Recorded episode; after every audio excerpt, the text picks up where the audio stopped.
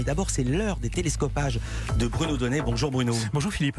Tous les jours, Bruno, vous observez ici la fabrique médiatique et ce matin, vous avez choisi de vous intéresser à un sujet passionnant comment naissent les bonnes idées journalistiques et comment elles mutent. Oui, je vais vous parler ce matin, Philippe, de porosité médiatique. Car vous le savez, les journalistes sont des gens euh, qui s'observent, mais également qui s'inspirent et quelquefois même qui s'imitent très allègrement. Et pour évoquer ce sujet, j'ai choisi d'observer le mode de traitement d'un thème qui passionne en ce moment tous ceux qui fabriquent l'information. J'ai nommé l'inflation. Chaque mois dans votre 20h, vous le savez, on vous parle concrètement de l'inflation. Il en était précisément question hier soir dans le 20h de France 2. France 2 qui utilise pour observer l'évolution des prix un outil qu'elle adore, le panier du 20h. Nous avons fait nos courses aujourd'hui et le ticket de caisse du panier du 20h explose. Plus 12,4% sur un an. Voilà, le principe est simple. France 2 achète dans un même supermarché plusieurs articles du quotidien et observe mois après mois la flambée du ticket de caisse. Dans notre panier, la majorité des produits augmente. Plus 6,29% pour la farine, plus 6,82% pour le sucre, plus 5,1% pour le beurre et pour les œufs. Excellente idée qui permet de donner une illustration concrète à un sujet économique réputé trop abstrait, mais tellement bonne idée que nombre de médias l'ont reprise, et parmi eux la radio RTL. On célèbre aujourd'hui le premier anniversaire de notre panier, le panier RTL, et il flambe ce panier, Vincent. C'est RTL qui, comme France 2, fait donc ses courses tous les mois et constate les dégâts. La barquette de steak haché plus 32%, pareil pour le paquet de café, les pâtes, le lait plus 20%. Mais alors d'où vient cette riche idée? Qui copie sur qui? Et surtout qui l'a inventé en premier?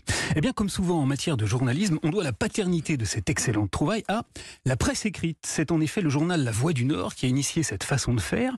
Et ce dimanche, l'émission C'est politique qui est diffusée sur France 5 et qui traitait elle aussi, ça tombe bien, d'inflation, a eu l'honnêteté de rendre à César ce qui appartient à la presse quotidienne régionale. Et encore plus parlant que les chiffres de l'INSEE, il y a le journal que j'aime beaucoup, La Voix du Nord, qui fait depuis 14 ans ses courses au même endroit, avec le même panier.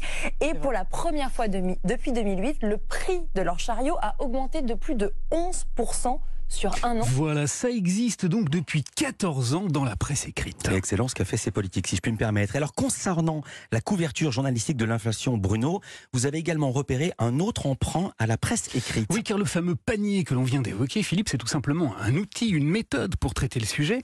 Mais ce qui est également extrêmement important, c'est l'angle que les journalistes choisissent. Or, depuis des mois, l'angle est pratiquement toujours le même. On observe l'envolée des prix à travers le degré d'émotion qu'elle suscite chez les consommateurs. Avant, c'est vrai qu'avec 50 euh, euros, on arrivait à acheter pas mal de choses. Et là, en fait, je me suis rendu compte que dans mon caddie, il y avait peu de choses. Les journalistes tendent leur micro à des Français qui sont en train de faire leurs emplettes et le tour est joué. Problème, les réactions sont systématiquement les mêmes parce que l'angle est beaucoup trop fermé. C'est terrible sur l'huile, sur le beurre sur la farine La viande, euh, voilà, les fruits surtout, les légumes. Alors, eh bien alors, il y a une quinzaine de jours, une journaliste du Monde, elle s'appelle Céline Prudhomme, a eu la très bonne idée d'élargir l'angle. Elle est allée interroger non plus les clients, mais cette fois des caissières. Et dans un papier lumineux qui élargissait donc merveilleusement la focale, elle a donné la parole à Claudine, à Mireille ou encore à Déborah, qui a vu les comportements changer dans l'hypermarché géant dans lequel elle travaille.